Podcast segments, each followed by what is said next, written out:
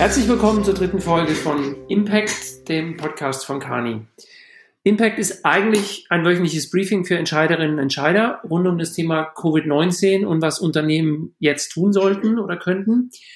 Ähm, wir haben aber auch entschieden, daraus einen Podcast noch zu machen und uns immer einem gezielten Thema zu widmen.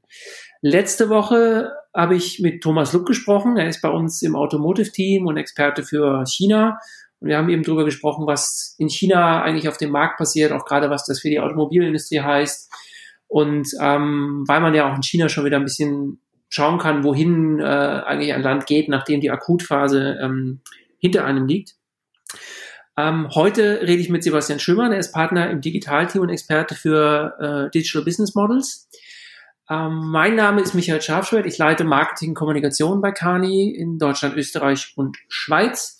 Und wir machen das Ganze natürlich aus dem Homeoffice raus. Homeoffice ist bei mir, wie in der letzten Woche auch, Königs Wusterhausen, weil am Homeoffice hat sich nichts geändert. Äh, aber die Frage ist, Sebastian, wo ist denn dein Homeoffice? Hallo. Hallo. Ähm, ja, freut mich, äh, Michael, dass wir heute sprechen können. Mein Homeoffice ist im wunderschönen München, äh, wo ich zusammen äh, zu Hause bin, meiner Frau und meinem Sohn und äh, wir einerseits die Herausforderungen des Homeoffices äh, in Phasen, in Zeiten von Corona kennenlernen, aber auch die Freuden. So hat zum Beispiel mein Sohn am letzten Wochenende das Fahrradfahren gelernt, äh, mit Pedal, wie er sagt, und nicht mehr nur Laufrad. Und deswegen auch der, der Hinweis, dass bei uns München ein bisschen der Stadtrand von München ist, quasi schon neben den ersten Feldern. Und genau, da sitze ich gerade im Arbeitszimmer. Ja. Und für dich müsste aber doch Homeoffice eigentlich auch was relativ Normales schon sein, bei dem Bereich, in dem du arbeitest, oder? Hm, teils, teils. Ähm, wenn ich ganz ehrlich bin, ähm, wir arbeiten natürlich immer mit einer, mit mehreren Klienten zusammen, so dass die Reise zwischen Klienten ähm, das normal wohl ist. So ist mein Homeoffice häufig eigentlich mal ein Hotelzimmer, aber auch manchmal an einigen Tagen natürlich hier mein Arbeitszimmer. Ja, und vermisst du das Reisen? Wann warst du das letzte Mal bei einem Klienten physisch? Ich glaube vor drei Wochen. Und ich vermisse es. Ähm, ich glaube, was ich zum Beispiel wirklich mir überlege, was ich sehr vermisse, ist manchmal die Beschleunigung beim Start des Flugzeugs, bevor wir abheben. Ähm, wie gesagt, ich mag gern äh, Autos, auch schnelle Autos, aber ich mag insbesondere gern die Beschleunigung beim Fliegen. Und die vermisse ich ein bisschen. Und was ich aber auch vermisse, ist es natürlich, an Orte zu kommen und Menschen auch persönlich zu treffen auch über quasi Meetings hinaus, die, die quasi einen professionellen Bezug haben, wenn man abends mal zusammensitzt und einmal über die Themen sozusagen der Welt nachdenkt, aber auch der Unternehmen. Und diesen, diesen Austausch, der fehlt mir manchmal ein bisschen. Und da freue ich mich ehrlich wieder drauf, wenn er wiederkommt, so sehr ich es auch genieße, jetzt mal länger zu Hause zu sein. Okay.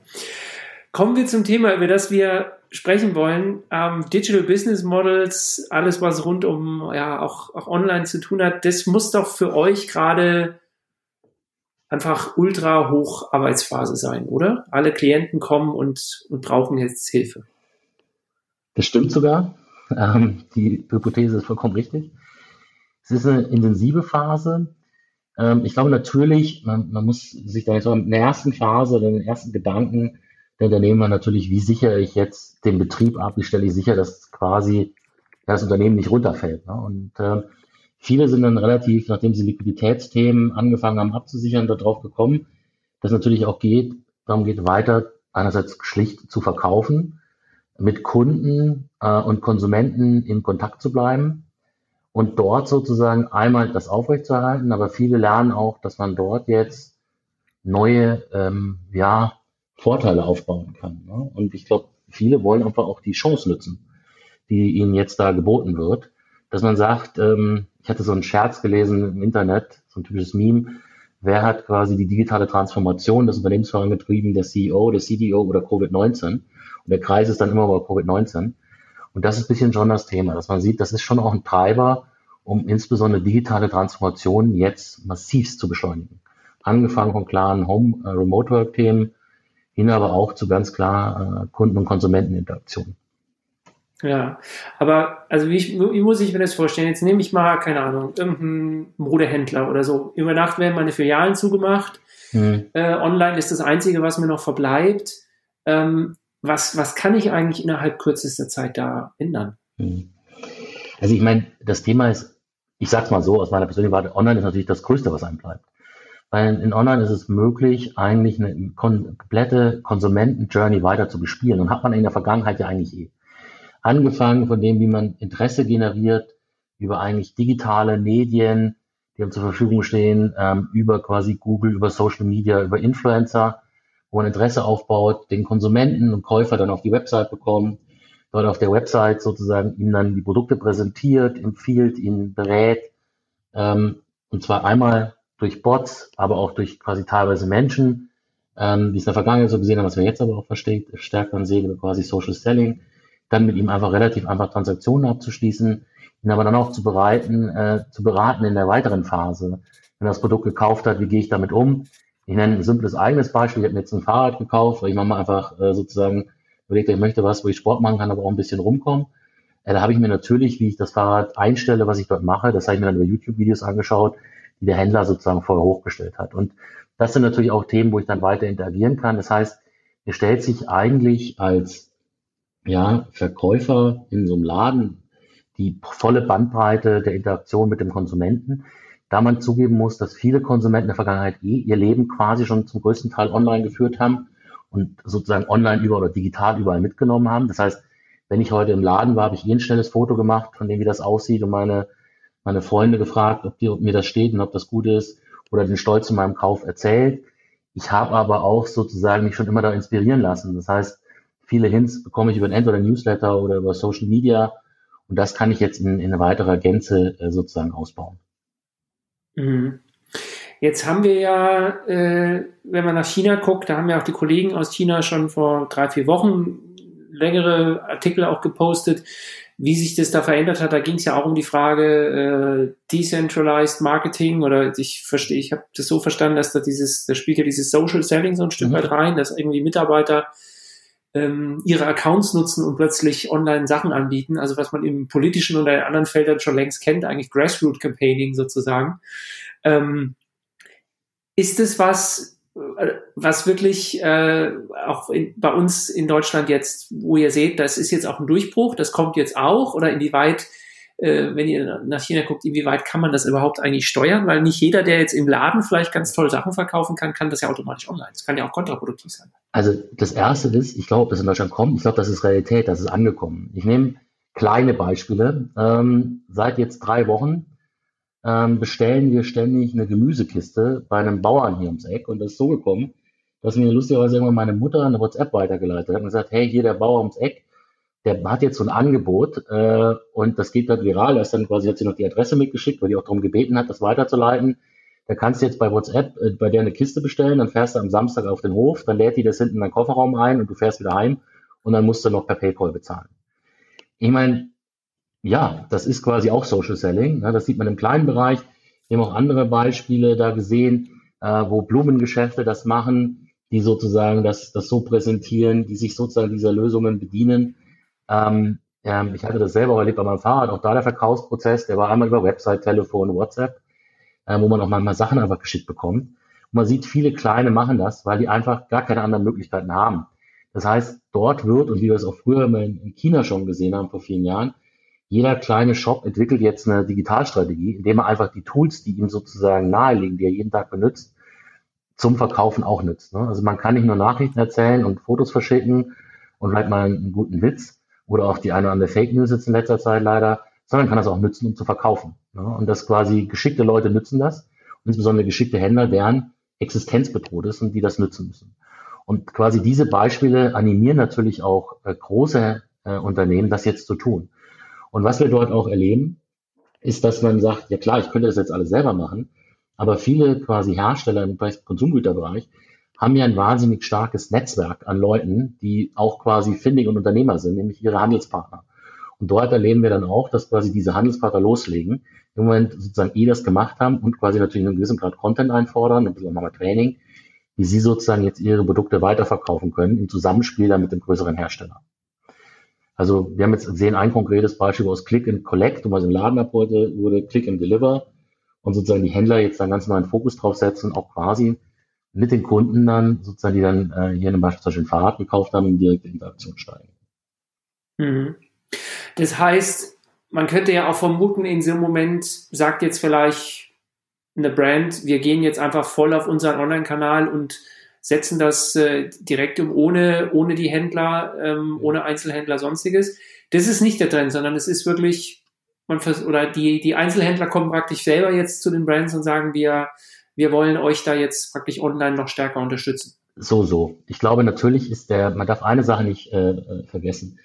Also erstens gibt es nicht nur den Online-Kanal. Ne? Also es gibt eine Konsumenten-Journey, die sowieso in Wirklichkeit Multi-Channel ist. Und sei das sozusagen jetzt durch ähm, eine Website, durch äh, quasi ein äh, Post oder so bei Instagram, sei das durch quasi Informationen, die man sozusagen per E-Mail verschickt, sei das auch mal ein Flyer oder eine Postkarte, die man geschickt bekommt.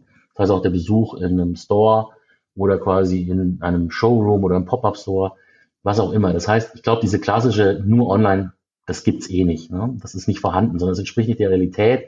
Sicherlich dann ein Kanal, die Webseite, aber da gibt's noch viel davor und viel danach. Und das, glaube ich, war schon immer so. Ähm, was sich jetzt sozusagen verändert, dass man sagt, hey, lass uns pragmatisch den einen oder anderen Punkt ersetzen. Und pragmatisch ersetzen heißt, wenn der Laden geschlossen ist und nicht reingehen kann, so sind da immer noch Menschen, die helfen können. Das Beispiel Social Selling. Was der Laden aber auch ist, ist ein Logistikpost. Das heißt, ähm, es ist natürlich auch eine Herausforderung, dass man nicht sagt, man muss das nicht nur verkaufen, sondern dann kommt ja noch die Geschichte, wo man das Ganze liefern muss und das ist ja nicht trivial. Und hier natürlich kommt ein Handelsnetzwerk, das hat man früher immer so ein bisschen theoretisiert, wenn man sagt, Mensch, ne, eigentlich sind eure Läden 100 Logistikzentren alle ja, ja und niemand hat's geglaubt. Ne?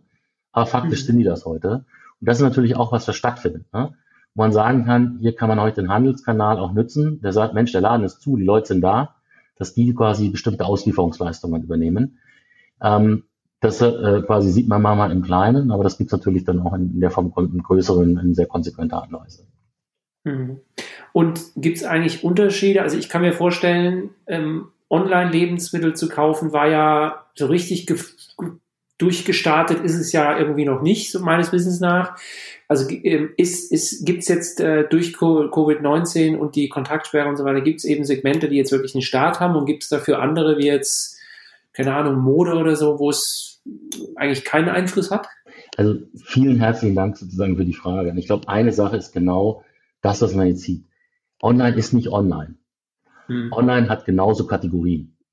Und diese Kategorien bedienen Bedürfnisse von Konsumenten. Und ich glaube, dabei geht es eigentlich immer. Es geht einmal nicht um nur einen Kanal, sondern eine Journey. Und dann ist es auch wichtig, Kategorien zu unterscheiden. Das heißt, wenn ich jetzt in dieser Phase bin, natürlich explodieren jetzt Apotheken online. Weil das ist das Produkt, was Konsumenten jetzt kaufen wollen. Sei es von den Vitaminpräparaten hin zu quasi ähm, ja, Masken, Handschuhen etc. aus dem medizinischen Bereich. Das will natürlich und wird jetzt gesucht. Ähm, ist es aber zum Beispiel auch eine Kategorie von äh, Küchengeräten. Wenn die Leute jetzt eben kochen und äh, ein wahnsinnig stark wachsendes Segment äh, oder das Suchwort in letzter Mal zum Beispiel Brotbackmaschinen. Natürlich ist das jetzt gefragt und wo. Was natürlich jetzt nicht so gefragt wird, ist Kleidung sind Schuhe, die eher im Fashion-Rausgehbereich ist. Also jetzt werde ich mir wahrscheinlich nicht den nächsten Smoking für den Opernbesuch äh, kaufen. Und ich glaube, dass man da sehen muss, die Kategorien folgen der Bedürfnislogik der Menschen. Und diese sind jetzt im Bereich grundsätzliche Themen. Und ein sehr grundsätzliches Thema ist eben Lebensmittel. Und man überlegt sich jetzt, was sind die Alternativen? Ich kann entweder in den Laden gehen, ich war heute selber einkaufen, mich dort in die Schlange stellen, den Abstand versuchen zu halten äh, und dort mich sozusagen dann an der neuen quasi gesicherten Kasse vorbeidrücken oder ich kann dann auch bequem online den Einkauf machen und das dort finden. Klammer auf, sofern ich ein Lieferfenster bekomme, Klammer zu. Aber das ist nochmal so ein Thema, das wächst, weil eben das Kundenbedürfnis für diese Kategorie groß ist und die geht natürlich brutal voran und wenn sie jetzt wächst, dann meistens im Bereich eben online. Hm. Und die Zielgruppe online ändert sich ja auch, also auch das war ja aus China eine Erkenntnis, dass eben Ältere gezwungenermaßen ja, genau. sozusagen kaufen müssen. Du berichtest, deine Mutter gibt dir die Tipps, wo, wo gerade die, die Online-Trends sind, wusste ich auch noch nicht. Ähm, also muss man dann eigentlich auch innerhalb seines Angebots nochmal noch mal anders denken, weil eine ältere Zielgruppe anders angesprochen werden muss oder ist es eigentlich dann gar nicht so groß der Unterschied? Vielleicht mal da der Hinweis. Ich glaube, dass ich weiß nicht, wie es äh, bei deiner Mutter ist, sozusagen meine Mutter, die schreibt mir ständig auf WhatsApp, ne? gibt mir ständig irgendwie Tipps, schickt mir alles Mögliche. Das heißt, für die fühlt sich das gar nicht an, als würde sie jetzt ihr, ihr Leben groß verändern. Die sagt sie mir, ja, wo kriegen wir jetzt die Sachen hin? Und dann nützt sie selbstverständlich den Kanal, den sie für alles andere zur Kommunikation auch nutzt. Also das ist nicht, dass man sagt, da hat sich irgendwie groß in ihrer Welt irgendwas verändert, sondern sie sieht einfach nur, oh, da ist ein Need, den kann ich nicht mehr so bedienen, wie ich es gewohnt war, weil dann nehme ich halt mhm. das andere, was ich gewohnt bin. Und WhatsApp ist sie mhm. gewohnt. Ne? Also mindestens 20 bis 30 Messages am Tag äh, an mich quasi qualifizieren sie dafür, Power-User zu sein, sage ich mal. ähm, und das ist das einmal, was ich sehe. Das heißt, ich glaube, was man sagen muss, auch da, da ist wieder etwas, hat sich verändert und der Kunde und der Konsument nutzt das, was er kennt, was sich für ihn eigentlich gut funktioniert. Im Onlinehandel, da sage ich, glaube ich, die interessante Seitennotiz auch hier, äh, hier ist meine Schwiegermutter, die auf uns zugekommen ist und gesagt hat, ja, ihre Nachbarin hat sie angehauen, sie hat doch gehört, dass, dass ihre Tochter nochmal online Lebensmittel bestellt. Wie geht denn das? Ne? Das heißt, auch hier quasi was passiert ist, dass es sogar so weit ist, dass die Nachbarin zur Nachbarin geht und sagt, frag mal deine Tochter, ob sie mir nicht einen Account eröffnen kann, äh, irgendwie im Internet, um Lebensmittel zu bekommen. Das heißt, die Notwendigkeit, treibt die Veränderung und treibt den Konsumenten, Dinge zu nutzen und zu erfahren. Und quasi ist bereit zu lernen. Was natürlich jetzt super geschickt ist, in diesen Momenten auf die Konsumenten auch zuzugehen und denen diese Lernerfahrung zu ermöglichen. Das, indem man es einfach macht. Und äh, das Coole ist aber, die sind jetzt ein Ticken geduldiger, ne? weil sie es eben brauchen. Hm. Also ich habe das Pech bei mir, ich habe auch versucht, Online-Lebensmittel zu bestellen. Hier, ich habe noch keinen Lieferdienst hier, obwohl ich gar nicht weit weg wohne von Berlin. Ähm, dann sind wir wieder so ein bisschen bei der Frage digitale Spaltung.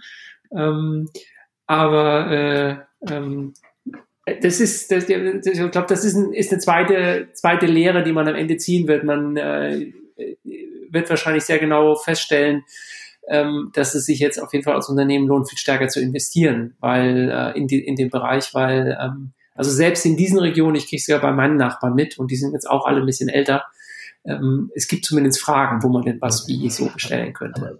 Also man darf eine Sache nicht, nicht missverstehen. Ne? Natürlich ist das leichter, in der Stadt zu starten oder in so einer Megastadt wie China. Aber wenn wir zum Beispiel schauen, äh, Schweden, was sehr Onlinehandel affin ist, wie funktioniert zum Beispiel dort Logistik? Und dort ist es so, dass viel sozusagen an den Supermärkten oder an den Poststationen abgeliefert wird und die Leute dann dahin gehen und das holen. Und wir haben mal für einen Klienten ein Projekt gemacht, wo wir auch in Schweden ein Online-Business hochgezogen haben. Und lustigerweise haben sich dann Konsumenten das Produkt dorthin bestellt, was sie in einem Laden eigentlich kaufen könnten. Das war ein Reinigungsmittel. Also das heißt, ich glaube, man muss schon sehen, dass ähm, es natürlich logistische Limitierungen gibt. Ne? wenn man in, auf dem Land in Schweden, und wer das kennt, das ist einmal wunderschön, aber es ist auch sehr weitläufig. Dort funktioniert das und dort akzeptiert der Kunde da muss ich halt zur Poststation fahren, da muss ich halt dahin gehen.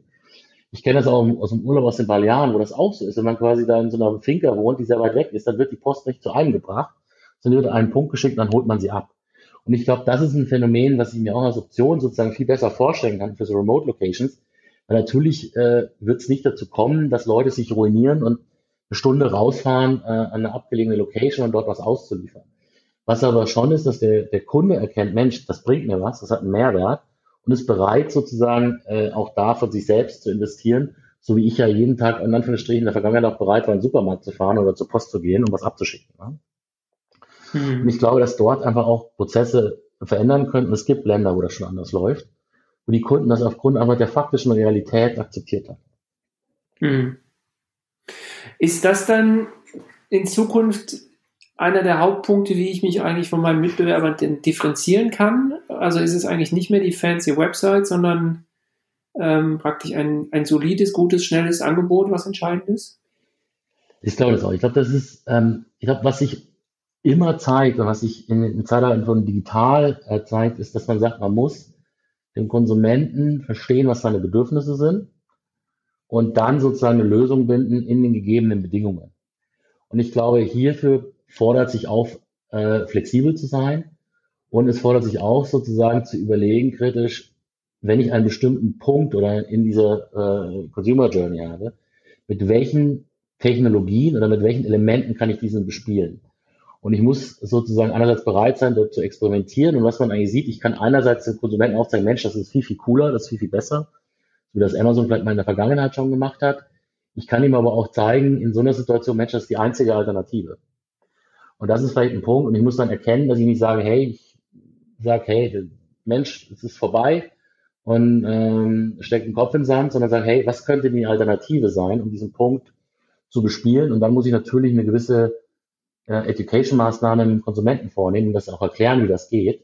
Und dann sozusagen ähm, geht das Ganze weiter. Und ich glaube, der Wettbewerbsvorteil ist, wie gesagt, zu verstehen, was der Konsument will und dann diese ähm, Thematik so zu übersetzen, dass man das, was möglich ist, spielt und den Konsumenten aber auf der Reise mitnimmt und quasi es ihm beibringt. Oder Beispiel WhatsApp, einfach das, was ihm lieb geworden ist, ihn eh sich ganz natürlich anfühlt, in anderen Bereichen zu nehmen und sagt, und das können wir jetzt auch darüber machen. Ne? Hm. Und das ist, glaube ich, sicherlich der, der große Schritt. Ja, ein, einen kleinen Gedankensprung in dem, in dem Themenbereich. Also wenn man sich anguckt, äh, Fußball-Bundesliga stoppt, Konzerte, Partys und so weiter, alles, alles verboten ähm, und gehört was oder gehören wahrscheinlich alles zu Bereichen, die jetzt nicht primär als erstes wieder angefahren werden, mhm. sozusagen. Glaubst du denn, dass, dass wir da im ganzen Bereich, wie ich eigentlich Live-Konzerte und so weiter mache, wird ja auch gerade viel experimentiert, dass, äh, dass wir da in den nächsten Monaten auch Innovationen sehen mit VA-Brille und wie auch immer? Natürlich. Ich persönlich sehr schwierig. Ich gehe begeistert gerne auf Konzerte und muss sagen, ich kann mir selber nichts vorstellen, was das irgendwie ersetzt. Ne?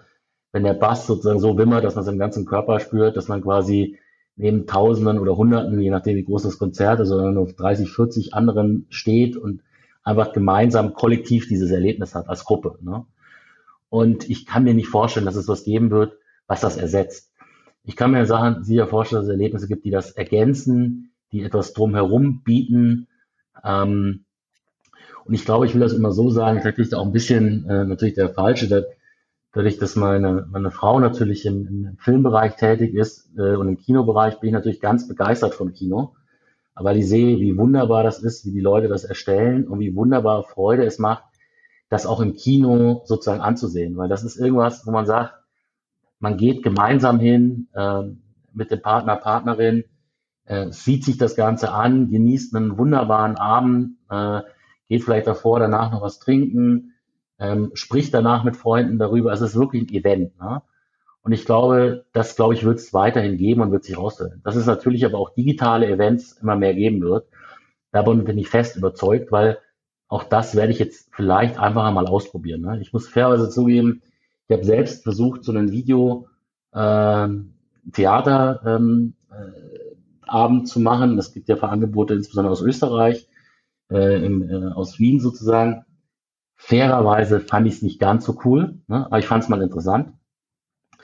Aber ich habe es ausprobiert. Ne? Und ich gehe davon aus, vielleicht ist es für nicht für mich was, weil es ist nichts für dich, weil es auch nichts für andere, aber ein paar Leute werden das mögen. Das heißt, es werden sicherlich solche Themen entstehen und eine Begeisterung ist. Und zuletzt habe ich mir angesehen, das fand ich ganz lustig, ähm, es gibt ja auch Berliner Clubs, streamen ja jetzt live sozusagen DJ-Sets ähm, aus dem Club sozusagen ohne Gäste. Und das hatte ich mir angehört und das hatte ich lustig also mit meinem dreieinhalbjährigen Sohn angehört. Der war total begeistert und hat angefangen zu tanzen ähm, und, und fand das aufregend.